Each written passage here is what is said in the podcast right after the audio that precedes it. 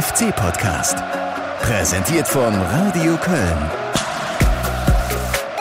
Vorweg ein großes Lob an meine Mannschaft äh, von dem, was wir heute an, an Einsatzbereitschaft wieder an den Tag gelegt haben, auch was wir fußballerisch in der ersten Halbzeit abgeliefert haben. Sprach der Trainer Markus Gisdol nach dem 2 zu 2 gegen Wolfsburg und dieses Lob soll auch hier im FC-Podcast nochmal Gehör finden. Und damit Tag zusammen. Und besondere Grüße heute mal an unsere Nachbarn aus der Schweiz und Österreich. Auch da wird der FC-Podcast gehört. Freut mich. Grüße auch ins Vereinigte Königreich, ja, und Australien. Auch da, so weit weg von Köln, seid ihr mit dabei. Bleibt es bitte auch. Und jetzt gehen wir auf den Platz. Heimspiel gegen Wolfsburg. Leider kein zweiter Sieg in Folge. Okay, auch im zehnten Anlauf kein Dreier in Müngersdorf. Also diese Serie hält leider weiter. Aber ich fand, es war wieder eine überzeugende Leistung, ein guter Auftritt der Mannschaft. Es hat gezeigt, Dortmund war keine Eintagsfliege, die Leistung beim BVB. Alle waren wieder enorm fleißig, willig, haben leidenschaftlich gespielt, teilweise auch sehr mutig. Und äh, Markus Giesdoll hat ja die erste Halbzeit angesprochen. Die Jungs haben da nicht nur gekämpft, sondern sie haben phasenweise aus meiner Sicht auch höchst anständige Dinge mit dem Ball angestellt, ihn gut laufen lassen und damit zwei blitzsaubere Tore erzielt. Und äh, das hat man noch nicht allzu oft in dieser Saison. Wenn, dann ging ja meist was über Standards. Also für mich sehr sehenswert, für euch hoffentlich auch und äh, vor allem auch hörenswert. Hier nochmal die Höhepunkte aus meiner Live-Reportage im Radio Köln FC Radio inklusive Einschätzungen vom Trainer Markus Gistol. Es war ein Riesenbefreiungsschlag. Es war eine kämpferisch bockstarke Leistung beim 2 zu 1 gegen Borussia Dortmund. Aber es war eben auch nur ein Spiel. Und diese Leistung muss jetzt die Basis sein für mehr. Wir haben letzte Woche gegen Dortmund ein sehr klasse, ein sehr gutes Spiel gemacht, ein erstklassiges Spiel gemacht und heute wieder. Jetzt die erste Chance für Rex Bejai und Castells mit einer Hand dran und Brekalo mit Anlauf rein in die Kölner Hälfte. Wekos startet durch. Jannis Horn verschätzt sich. Wekos gegen Horn. Horn hält.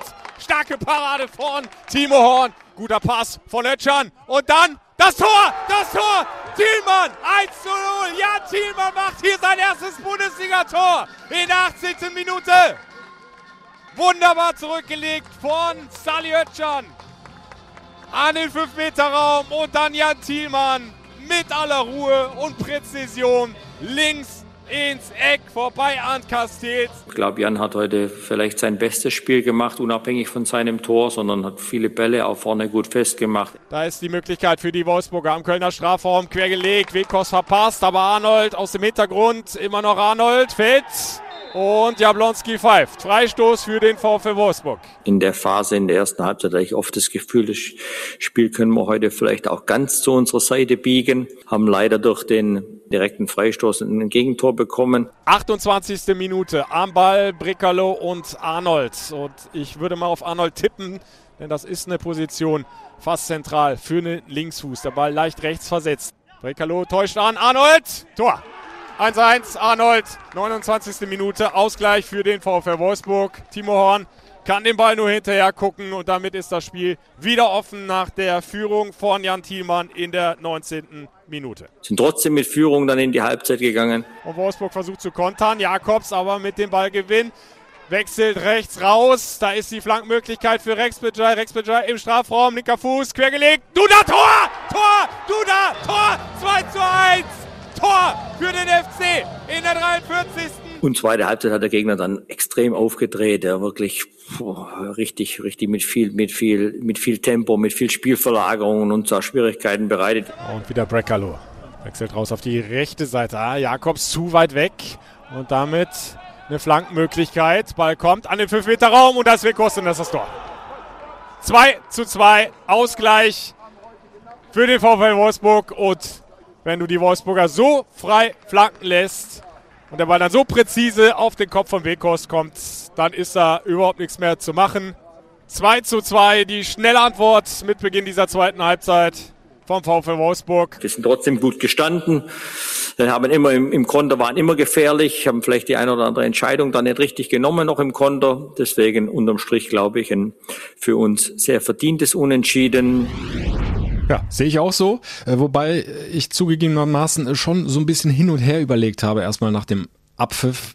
Kannst du da jetzt wirklich mit zufrieden sein mit diesem einen Punkt? Du hast zweimal geführt, spielst eine richtig gute erste Halbzeit und ja, im zweiten Durchgang kommst du nicht mehr so richtig rein ins Spiel.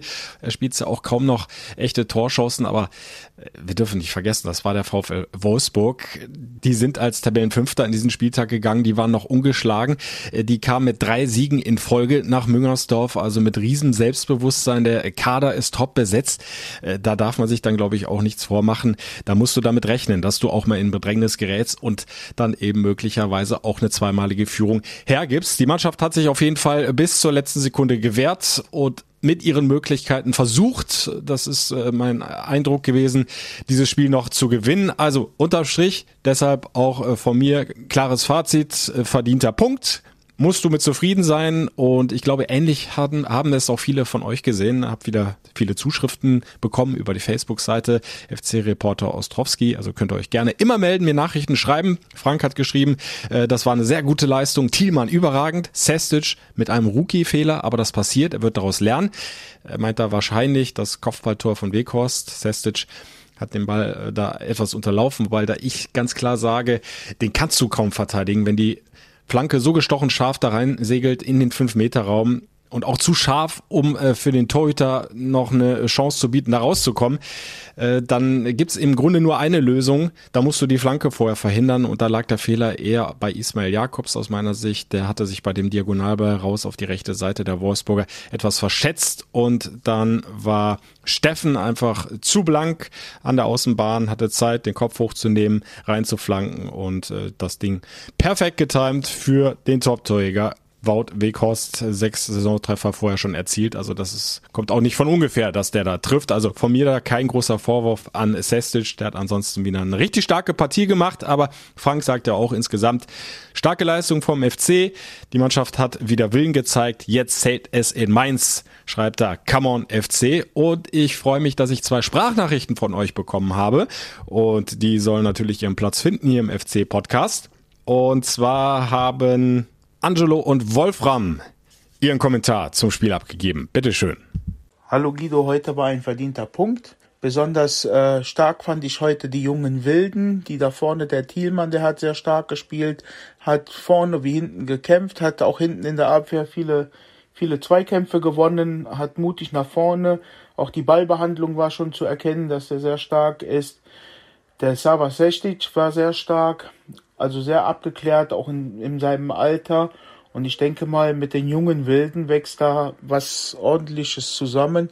Und wir werden auf jeden Fall noch sehr viel Spaß haben mit den jungen Wilden. Und es kommen ja auch von der Jugend noch starke Spieler noch hinzu. Guten Morgen, Guido. Ich fand, der FC hat am Samstag ein sehr gutes Spiel abgeliefert. Vor in der ersten Halbzeit war es spielerisch echt eine klasse Leistung. Man hat auch gesehen, die Mannschaft kann Fußball spielen. Kämpferisch und läuferisch war das sowieso wieder eine 1A-Leistung, mit der man wenn man das so beibehält, auch auf jeden Fall da unten rauskommt und nicht absteigen wird. Zweite Halbzeit war es mir ein bisschen zu passiv, ein bisschen, aber man darf auch nicht vergessen, der FC steckt unten drin. Gegen einen sehr, sehr guten Gegner gespielt, der zehn Spiele nicht verloren hat und man hat auch am Sonntag gesehen, dass die Truppe vom VW Wolfsburg echt richtig stark ist. Man hat gegengehalten, man hat auch sogar relativ wenig zugelassen, obwohl die Wolfsburger viele Torabschüsse hatten, aber es waren keine riesen Chancen dabei, bis auf zwei Situationen. Ich finde, der FC ist auf einem guten Weg. Wichtig war vor allem, dass man den Rückenwind aus dem Dortmund-Spiel mitnimmt und nicht verliert, damit man diese Euphorie mitnehmen kann. Jetzt Mainz wird ganz, ganz wichtig. Ja, kann ich viel abgewinnen dieser Sprachnachricht. Also danke nochmal an Angelo und äh, Wolfram.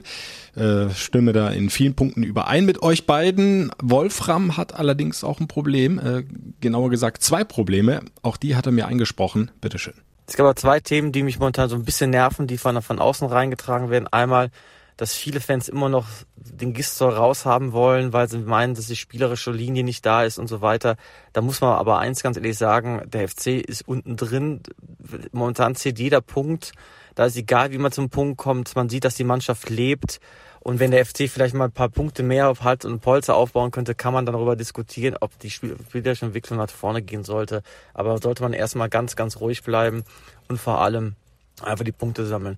Zweite Thema, was mich nervt, ist halt mit Modest. Ja, Modest kann verstehen, dass er frustriert ist. Allerdings, es geht momentan nur um die Mannschaft in den Verein und da geht es nicht um Einzelschicksale. Modest war lange verletzt hat natürlich eine große Lobby zu Recht bei den Fans. Allerdings sollte man jetzt nicht nur aus Sympathie einen reinbringen, sondern wissen, wie fit er ist. Und ähm, der Anthony Modest wird noch ein bisschen brauchen und muss sich jetzt hinten anstellen. Ganz einfach, sonst funktioniert das Ganze nicht. Ja, auch dafür danke Wolfram für diese beiden kritischen Anmerkungen. Sage ich gerne auch noch was zu. Äh, fangen wir mit Modest an, den du genannt hast. Äh, ja, der stand ja da in der 93. Minute bereits zur Einwechslung. Ich glaube, Gisdol wollte einfach auch noch ein paar Sekunden von der Uhr nehmen, um einfach diesen Punkt dann über die Zeit zu bringen.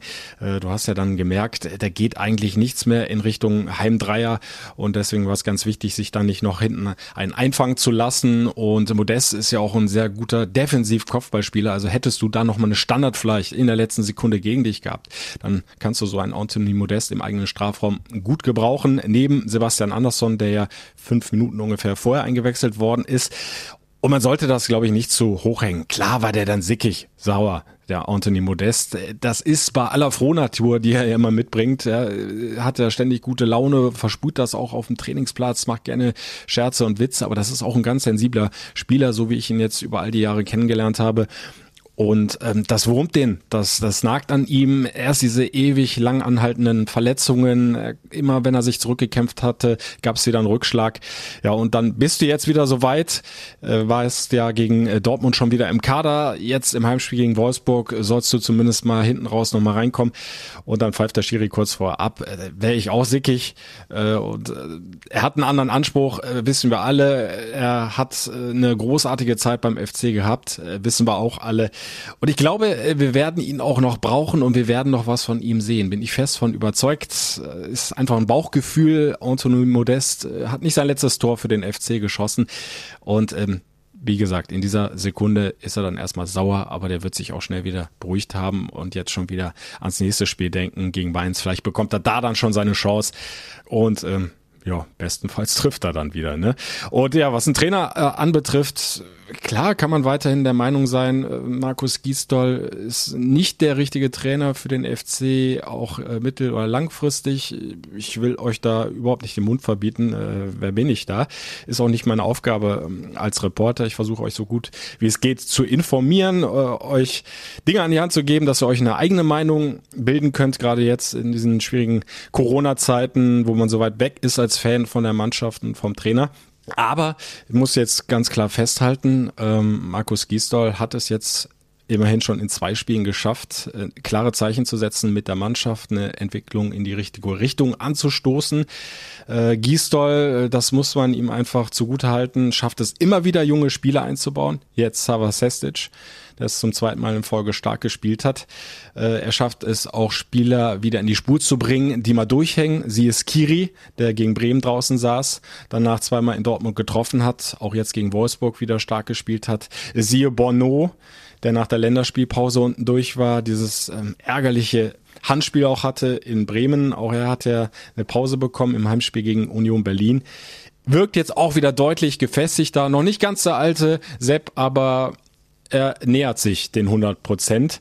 Und Markus Gisdol schafft es auch Rückkehrer ja, so einzubauen, dass sie äh, dann wieder funktionieren beim FC. Jannis Horn noch etwas schwankend, aber immer wieder mit richtig guten Ansätzen.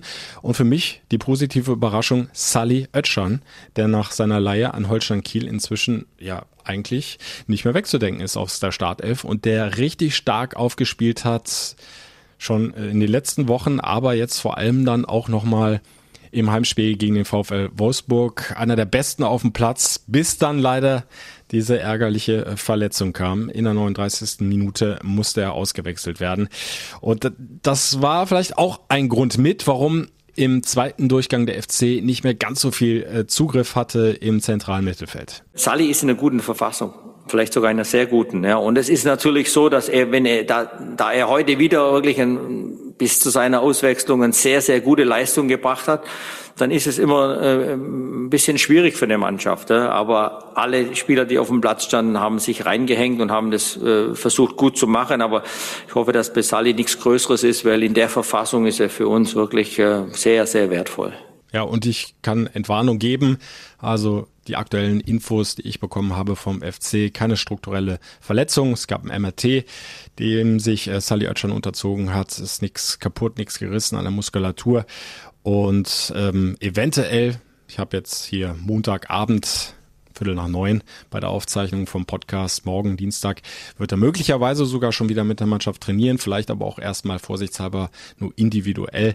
Bin aber guter Dinge und ich glaube auch der FC und Markus Gisdol, dass Sally Oetschern dann wieder zum Kader gehören kann. Beim wichtigen Auswärtsspiel in Mainz. Also um diese dieses Trainerthema, was Wolfram jetzt hier nochmal angestoßen hat, abzuschließen. Im Moment sammelt und liefert Markus Gisdol doch gute Argumente dass du zu dem Schluss kommen kannst, ähm, ja, er kriegt das Ruder wieder rum mit dem FC, er hat die richtigen Maßnahmen getroffen, die Mannschaft äh, zeigt jetzt wieder aufsteigende Tendenz und er hat es wirklich wieder geschafft. Und das war ja die Frage, die wir hier oft, also wir, Alex und ich damals im Podcast gestellt haben, er schafft das nochmal, dieses Feuer zu entfachen, was ihm ja schon mal gelungen ist in der vergangenen Saison. Und da muss ich sagen, dieses kleine Flämmchen, was wir nur noch hatten, nach der Union-Pleite, das hat sich doch jetzt wieder deutlich größer entzündet und da kommt jetzt einiges von der Mannschaft und du merkst, Mannschaft und Trainer, das passt, das hält zusammen und äh, die Mannschaft äh, setzt das gut um, was der Trainer vorgibt. Also für mich im Moment äh, kein Anlass, groß über den Trainer zu diskutieren. Mag der ein oder andere anders sehen, darf er auch gerne. Aber hier an der Stelle vom FC Podcast äh, will ich gerne dieses Thema erstmal nicht weiter diskutieren, hoffe auch nicht in naher Zukunft, denn das würde heißen, dass der FC ja wieder in die andere Richtung marschiert. Äh, das wünschen wir uns alle nicht, glaube ich. Und äh, ja, Sally Oetschan habe ich angesprochen. 39. Minute musste der runter. Wer kam rein? Dominik Drexler. Und er hat's auch ordentlich gemacht. Äh, aus meiner Sicht hat er sich gleich äh, in die Schlacht wieder reingeworfen und ist viel gelaufen, hat zwei Kämpfe bestritten, hat in der Schlussphase der zweiten Halbzeit auch noch mal einige Standardsecken rausgeholt. Und ich glaube, der hat eine Menge zu erzählen. Nicht nur zu dem Spiel gegen Wolfsburg, sondern insgesamt zur Situation, in der sich der erste FC Köln jetzt befindet. Ja, was ist das tatsächlich wert, diese vier Punkte gegen zwei Top-Teams? Wo kann es noch hingehen? Was ist insgesamt passiert in der Mannschaft im Zusammenspiel mit dem Trainer? Und was denkt er selbst über seine Rolle beim ersten FC Köln und die jungen Wilden. Ich werde ihn jetzt mit Fragen bombardieren und freue mich sehr, dass ich heute wieder einen Gast im FC-Podcast habe. Letzte Woche Timo Horn und heute ist es Dominik Drexler. Und damit, hallo, Dominik, grüße dich. Hallo Guido. Dominik, 2-1-Sieg in Dortmund, 1-1 zu Hause äh, gegen Wolfsburg, macht vier Punkte gegen zwei Top-Teams. Wie klingt das in deinen Ohren? Fantastisch. Ähm, ich glaube, vor den beiden Spielen hätte uns das äh, nicht so viele Leute zugetraut. Deswegen ist es umso schöner, dass wir da jetzt ähm, ja vier wichtige Punkte äh, zum Saisonziel Klassenerhalt dazu äh, hinzufügen konnten und hoffen natürlich jetzt, dass wir dann ähm, gegen Mainz ähm, direkten Konkurrenten direkt nachlegen können. Äh, wenn du es mal runterbrechen kannst, was sind so die entscheidenden Faktoren für dich? Warum läuft es jetzt auf einmal beim FC? Warum konntet ihr gegen zwei Top-Teams punkten? Das ist eine gute Frage, Guido. Ähm, wenn ich dir das 100% beantworten könnte, dann ähm, würden wir ja kein Spiel mehr verlieren. Also es, äh, ich würde wenn ich es versuchen müsste zu erklären, haben wir natürlich jetzt auch mal das Momentum auf unserer Seite gehabt, dass wir keinen Elfmeter gegen uns bekommen haben, dass wir zwei Standardtore gemacht haben, dass zum Beispiel Haaland in der letzten Minute dann auch mal Nerven zeigt und den Ball auch nicht reinmacht da hatten wir echt in, in den entscheidenden Momenten am Anfang der Saison, ob das jetzt dann gegen Hoffenheim war oder wie gesagt auch die Elfmeter in Bremen, wo uns dann am Ende Punkte fehlen, ähm, die, äh, die sehr bitter sind. Äh, und das hatten wir jetzt in den letzten zwei Spielen dann schon mal das Momentum so ein bisschen auf unserer Seite. Und ähm, wenn man jetzt halt eben, ich sage jetzt mal, selbst die zwei Punkte von Bremen noch dazu rechnen würde, dann würde die Punkteausbeute schon wieder einigermaßen äh, gut aussehen. Und deswegen äh, müssen wir uns bewusst sein, dass wir genau solche Spiele und auch hinten raus dann ähm, in den letzten Minuten ähm, noch konzentrierter zu Werk gehen, dass uns dann halt eben diese Punkte nicht fehlen. Hat insgesamt auch der äh, Faktor Zeit eine wichtige Rolle gespielt? Äh, heißt Zeit, die ihr gebraucht habt, einfach auch ein paar Spieltage, um euch zu finden? Der Kader stand ja relativ spät erst fest. Es kam ja im Laufe de, äh, des Saisonstarts noch einige Spieler dazu. Und der Trainer hat es auch immer wieder gesagt äh, nach den Spielen. Ähm, das war zu erwarten, dass ihr Startschwierigkeiten habt. Und ja, dass, dass man sich einfach erstmal einspielen muss und, und, und vieles erstmal ineinander greifen muss. Bestimmt. Also ich muss sagen, ähm, einspielen ist natürlich die eine Sache. Ähm, andererseits haben wir halt auch Spieler in der Offensive verloren, ob das John war, der nach Berlin gegangen ist, Marc, der nach seiner Ausleihe nach, zu Schalke zurück musste oder auch Keinzi, äh, der sich schwer verletzt hat. Da geht es aber auch vor allem um die Art und Weise. Also John ist ja ein ganz anderer Spielertyp, als es jetzt zum Beispiel ähm, Anderson ist oder wie mhm. gesagt, so wie es jetzt im Moment ähm, Jan Thielmann oder ähm, André Duda machen. Ähm, das bedeutet ja auch, dass der, Spiel, der Spielstil sich ein bisschen verändert, dass man jetzt halt eben nicht mehr die Bälle ähm, zur Not einfach auf John äh, schlagen kann und ähm, der macht dann aus, aus wenig viel, sondern dass man jetzt halt eben in der letzten Reihe noch genauer spielen muss, weil wir keinen Wandspieler haben und ähm, das trägt halt auch dazu bei, ob das auch Mark ist mit seiner Qualität oder kein Ziel. Das sind andere Spielertypen und äh, ich glaube, das hat ein bisschen gedauert, bis man dann halt eben so langsam was entwickelt hat, wie man in der Liga ähm, die Torchancen herausspielt. Und was auffällt, ihr hattet äh, auch in den Spielen vorher schon ganz gute Laufwerte und Zweikampfwerte, habt aber, glaube ich, jetzt noch mal ein bisschen was draufgepackt. Also neun Kilometer mehr gelaufen in Dortmund als der Gegner. Jetzt gegen Wolfsburg immerhin noch vier Kilometer mehr. Ist auch das so ein wichtiger Schlüssel?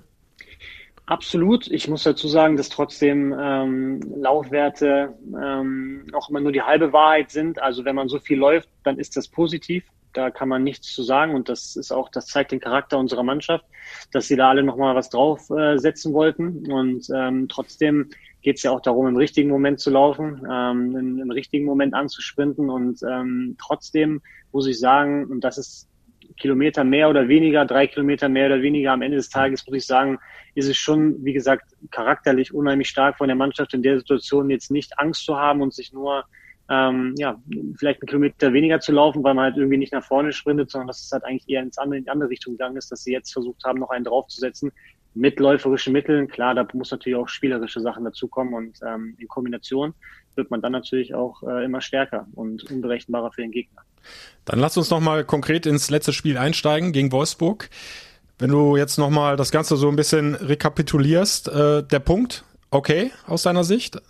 Also Wolfsburg, das muss man immer sagen, ähm, ist vielleicht auch immer so ein Verein, den man nicht so unter den Top-Teams äh, im Kopf hat. Ähm, die sind aber noch ungeschlagen gewesen. Die haben unglaublich guten Stürmer, haben unheimlich flinke Außenbahnspieler, sehr zweikampfstarke Verteidiger. Das ist schon eine Mannschaft, ähm, die denke ich, lange mit oben äh, mitspielen wird. Und ähm, deswegen ist der Punkt auf jeden Fall sehr, sehr gut. Wir hätten auch gerne gewonnen. Klar, das, wenn man das Momentum vielleicht am Ende nochmal gehabt hätte, einen Eckball reingemacht hätte, wo wir dann nochmal eine Chance hatten, dann kann man das Spiel auch gewinnen. Aber dennoch muss man auch aufpassen, dass man gegen so einen Gegner, die so eine Qualität haben, am Ende dann nicht Harakiri spielt, weil dann fehlt uns wieder ein Punkt ja. am Ende, ähm, wie wir es jetzt ein paar Mal in der Saison schon hatten. Und deswegen äh, muss ich schon sagen, gegen ein Top-Team Wolfsburg, und das sind sie für mich, ähm, ist ein Punkt in der jetzigen Situation absolut zufriedenstellend. Ja, du hast äh, den Eckball angesprochen, äh, da verlängerte, glaube ich, Bono und Skiri stand fast schon wieder richtig am zweiten Pfosten.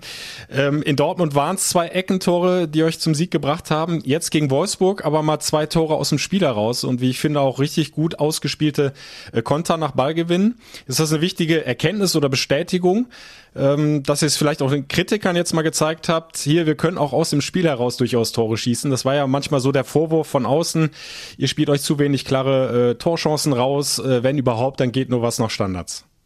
Der Vorwurf ist auch gerechtfertigt gewesen. Ähm, mhm.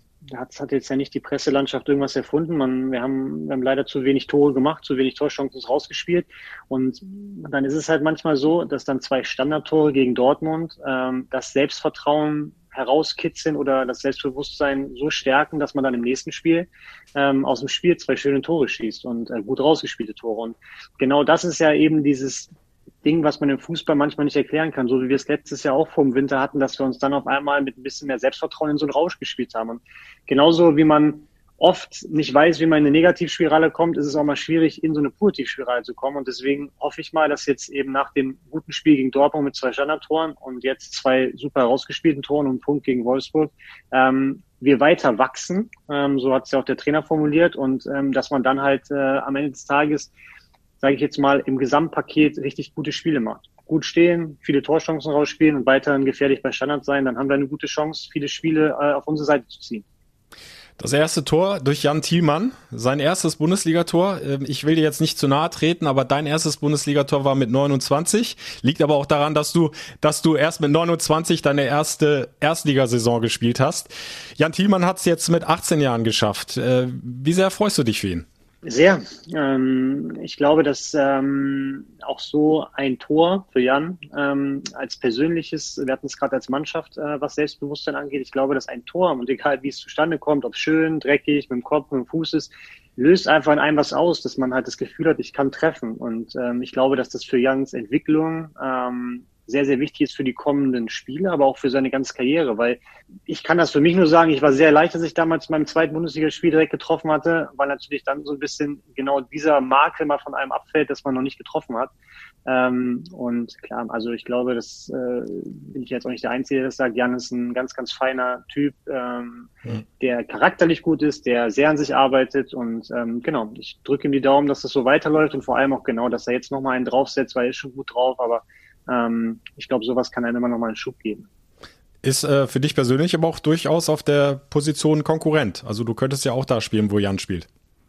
Absolut, ähm, so ist es im Fußball und ähm, Gott sei Dank bin ich dann jetzt schon 30 Jahre alt, ähm, dass ich ähm, das so ein bisschen einschätzen kann. Ich glaube, ähm, in jüngeren Jahren ist man da vielleicht ein bisschen verbissener und das ist auch gut so, weil wir ja nach oben kommen. Aber ich muss sagen, ich komme mit allen der Mannschaft gut klar. Ich komme vor allem auch mit den Jungen gut klar. Ich habe mit Jan ähm, damals die ersten Spiele auch zusammen gemacht. Ähm, wo er dann mhm. äh, knapp vor einem Jahr wahrscheinlich ungefähr debütiert hat.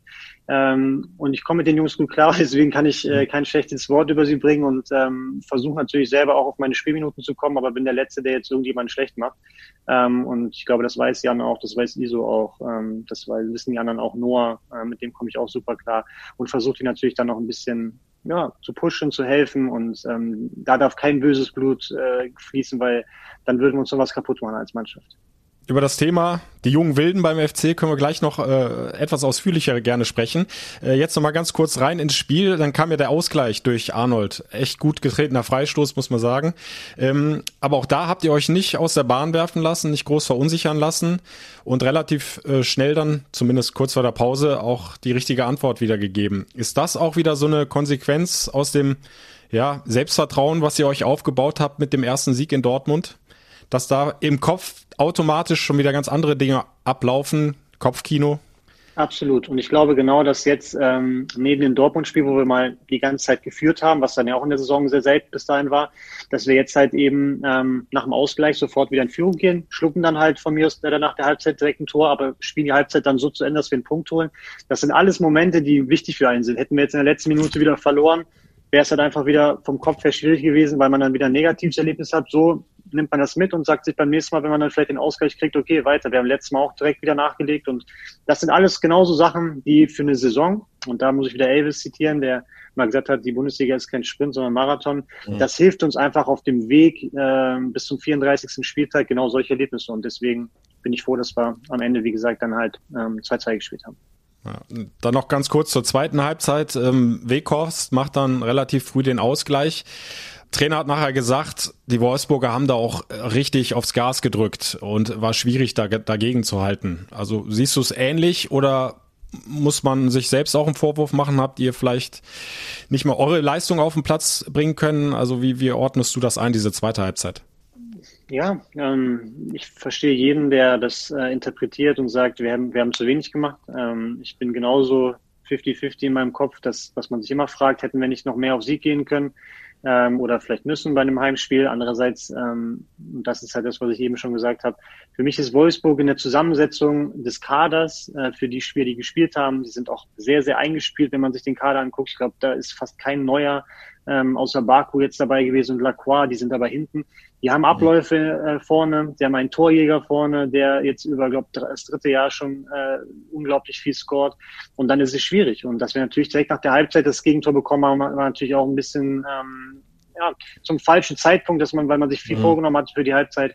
Und ähm, ich glaube aber trotzdem, dass man ähm, ja, dass man da halt einfach auch dann Wolfsburg äh, nicht zu schlecht reden darf. Dann zurück zu den jungen Wilden. Ähm, der FC hatte gegen Wolfsburg die jüngste Startelf seit 1967, haben schlaue Leute ausgerechnet, mit 23,26 Jahren. Äh, kommt da bei dir mit jetzt 30 Jahren schon die Midlife-Crisis auf oder? nee, überhaupt nicht. Ähm, ich, bin, ich bin sehr froh, dass ich jetzt äh, schon 30 bin. Ähm, ich glaube nicht, dass ich nochmal 18 sein will und das alles nochmal abspulen will. Ähm, Ich glaube, es ist ein guter Mix. Ich glaube einfach, äh, wenn man so sieht, ähm, dass äh, so viele Junge bei uns ähm, schon so weit sind für ihr Alter, das wir könnten jetzt alle durchgehen. Ich glaube, so weit war ich halt eben noch nicht mit äh, 17 oder selbst mit 22 nicht. Ähm, das ist ein riesen Faustpfand, äh, den der SFC Köln dann in den nächsten Jahren hat. Dennoch muss man natürlich auch aufpassen, und das sieht man auch bei ein paar Leuten natürlich, äh, mhm. sie werden Leistungslöcher kriegen, die sie noch nicht kennen. Ähm, da kommen dann 30-Jährige eben ein bisschen einfacher mit klar, weil sie es schon ein paar Mal in ihrer Karriere hatten. Und da sind wir dann eben auch gefordert, mit ihnen darüber zu reden.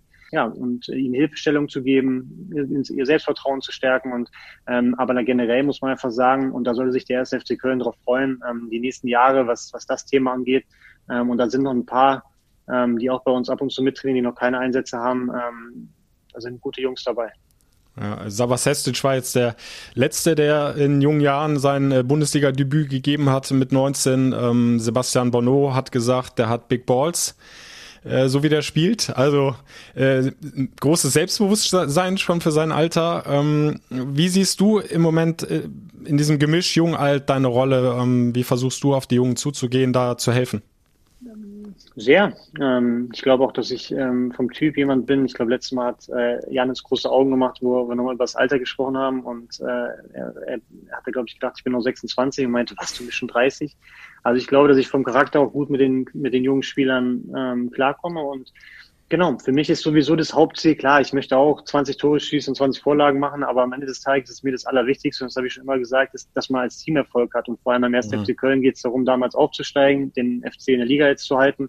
Und wenn es dann für den Moment mal Wochen gibt, wo man nicht so viel Spielzeit hat, dann wäre es Gift, irgendwie zu stänkern, sondern dann muss man schauen, dass man ähm, ja die Jungen so ein bisschen wieder an die Hand nimmt, vielleicht Situationen im Training oder auch im Spiel nochmal sagt, ey, pass auf, da würde ich eher das machen, da würde ich das machen, das ist ein bisschen zu wild von dir.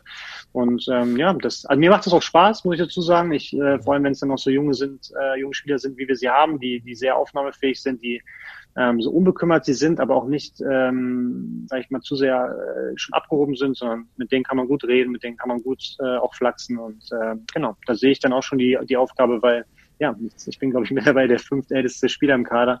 Ähm, mhm. Ja, ähm, dann kommen dann noch andere Sachen auf einen zu, wie zum Beispiel die Jungs einfach zu helfen. Und du selbst bist in deiner Karriere ja einen komplett anderen Weg gegangen kein Bundesliga-Debüt mit 17 oder 18, sondern ähm, du hast dich so langsam hochgearbeitet, von der dritten in die zweite, dann in die erste Bundesliga, jetzt mit dem ersten FC Köln. Ähm, guckst du da manchmal, also neidisch ist vielleicht ein bisschen übertrieben gesagt, aber äh, kommt da zumindest der Gedanke mal auf, oh, wäre nicht schlecht gewesen, wenn das bei mir auch so schnell gegangen wäre? Oder sagst du vielleicht sogar auf der anderen Seite, hat auch Vorteile, wenn man diesen längeren Weg geht, äh, der einen aber auch nach oben bringt?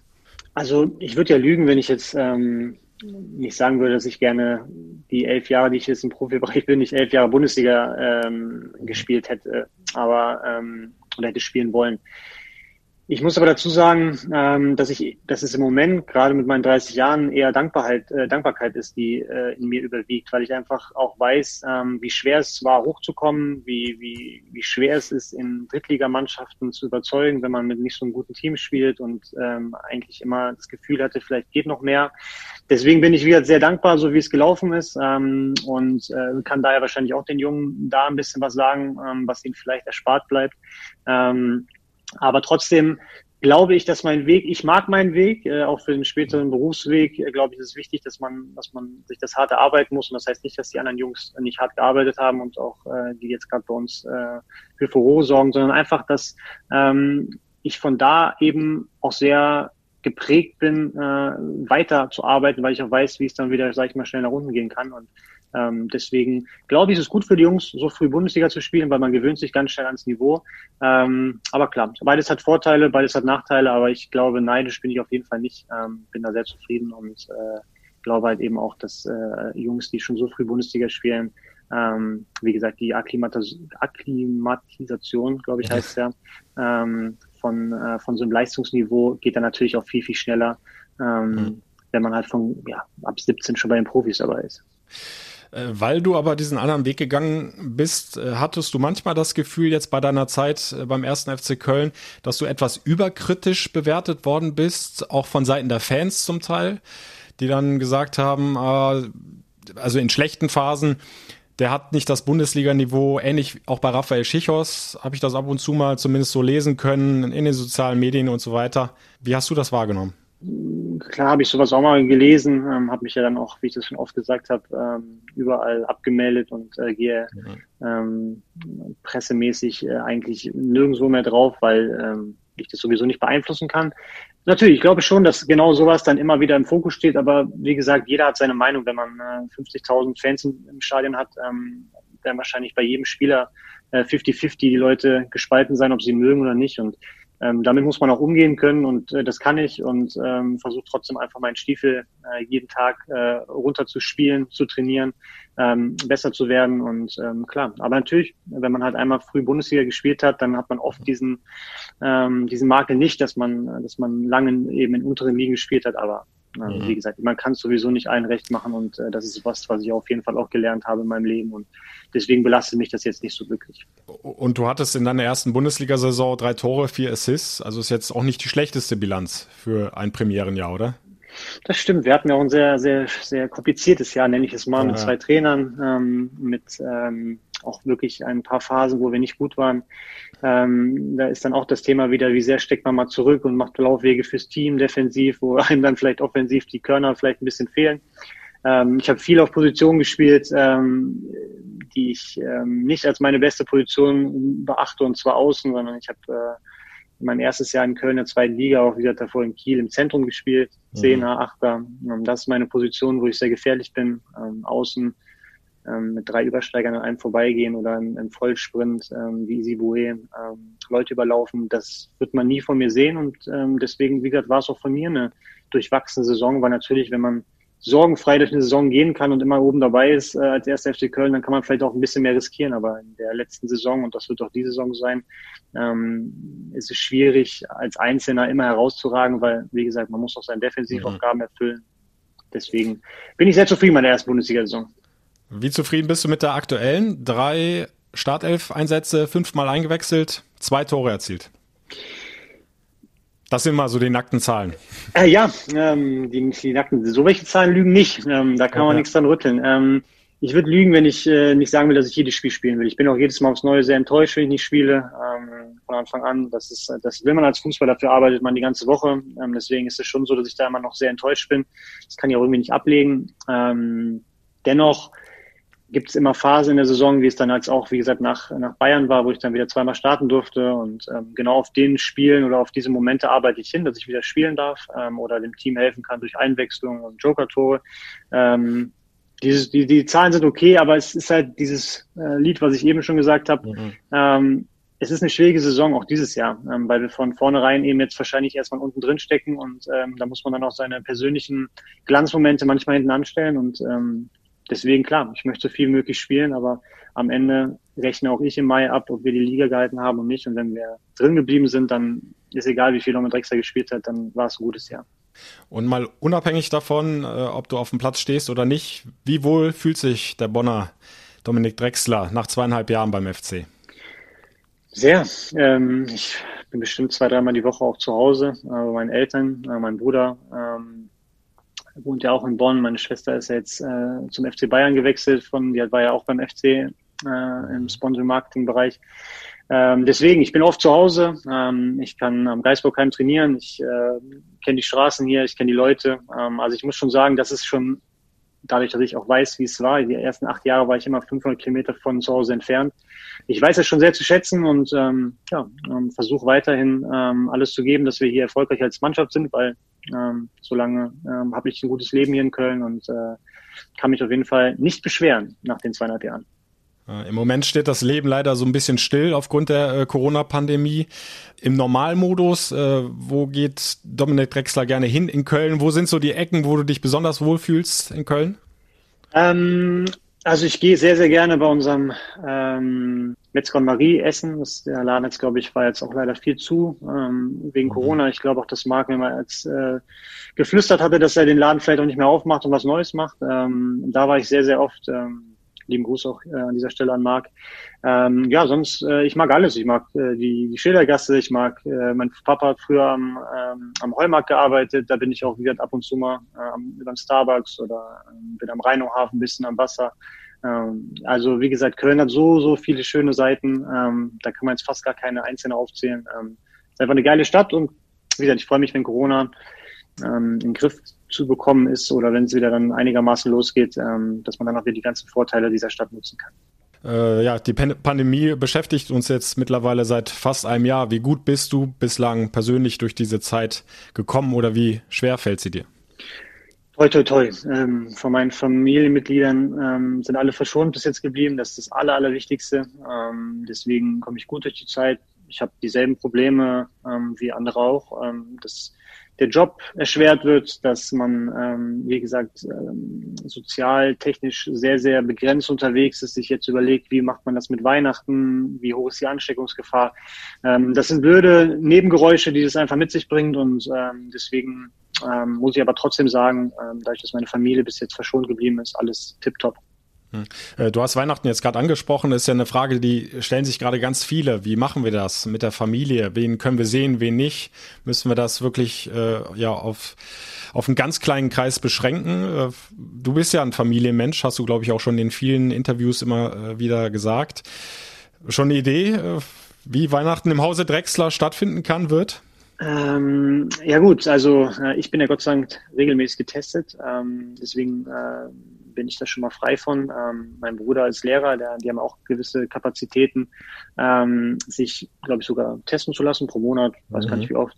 Äh, meine Schwester, denke ich, wird über den FC Bayern auch einen Corona-Test haben und äh, das war's schon. Wir sind eine sehr kleine Familie, äh, was das angeht, die zusammen Weihnachten feiern. Meine Eltern ähm, sind soweit auch äh, gesund, deswegen, äh, wenn wir drei Kinder ähm, dann negative Tests haben, kommen wir alle nach Hause und ähm, ja, dann hoffe ich mal, dass wir dann halt eben auch alles richtig machen. Wie gesagt, man weiß ja dann nicht so richtig, äh, wie man damit umgehen soll, aber wie gesagt, wenn man drei negative Tests als Kinder hat, dann ähm, hoffe ich mal, dass da zu Hause auch an Weihnachten alles glatt läuft. Jetzt lass uns einfach mal äh, annehmen, es kommt der Tag X, äh, wir haben alle die Pandemie überstanden, die Einschränkungen können aufgehoben werden. Was wäre so das Erste, was du gerne machen würdest? Oh, ähm, gibt viele Sachen, sind viele Kleinigkeiten, aber ich glaube, was mich am meisten ähm, reizen würde, ist wieder der Urlaub. Ähm, mhm. Also was Neues zu sehen. Ich hatte eigentlich im Sommer vor, das ist mir dann durchkreuzt worden, ähm, an die Westküste der USA zu reisen. Mhm. Ähm, so ein bisschen San Francisco, LA, dann runter Richtung äh, San Diego. Ähm, das war eigentlich die Route, die ich vorhatte und die würde ich auch sehr, sehr sch schnell äh, wieder ähm, ja, aktivieren, wenn das gehen würde. Und ähm, genau, also das Reisen fehlt mir ein bisschen, weil das halt immer der Moment ist, ich glaube, dass da würden mir auch viele Leute zustimmen, wo man so ein bisschen aus seinem Alltag ähm, rauskommt, wo man andere Gedanken hat. Ähm, weil klar, wenn man frei hat und in Köln bleibt, ist das auch schön, aber man bleibt trotzdem in diesem ähm, da stecken, wo man vielleicht auch ein paar Probleme hat, wo man äh, den ganzen, die ganze Zeit arbeitet und äh, deswegen fehlt mir das Reisen sehr. Und äh, wenn wir schon bei Zukunftsplänen sind, äh, du hast noch Vertrag bis 2022 beim FC.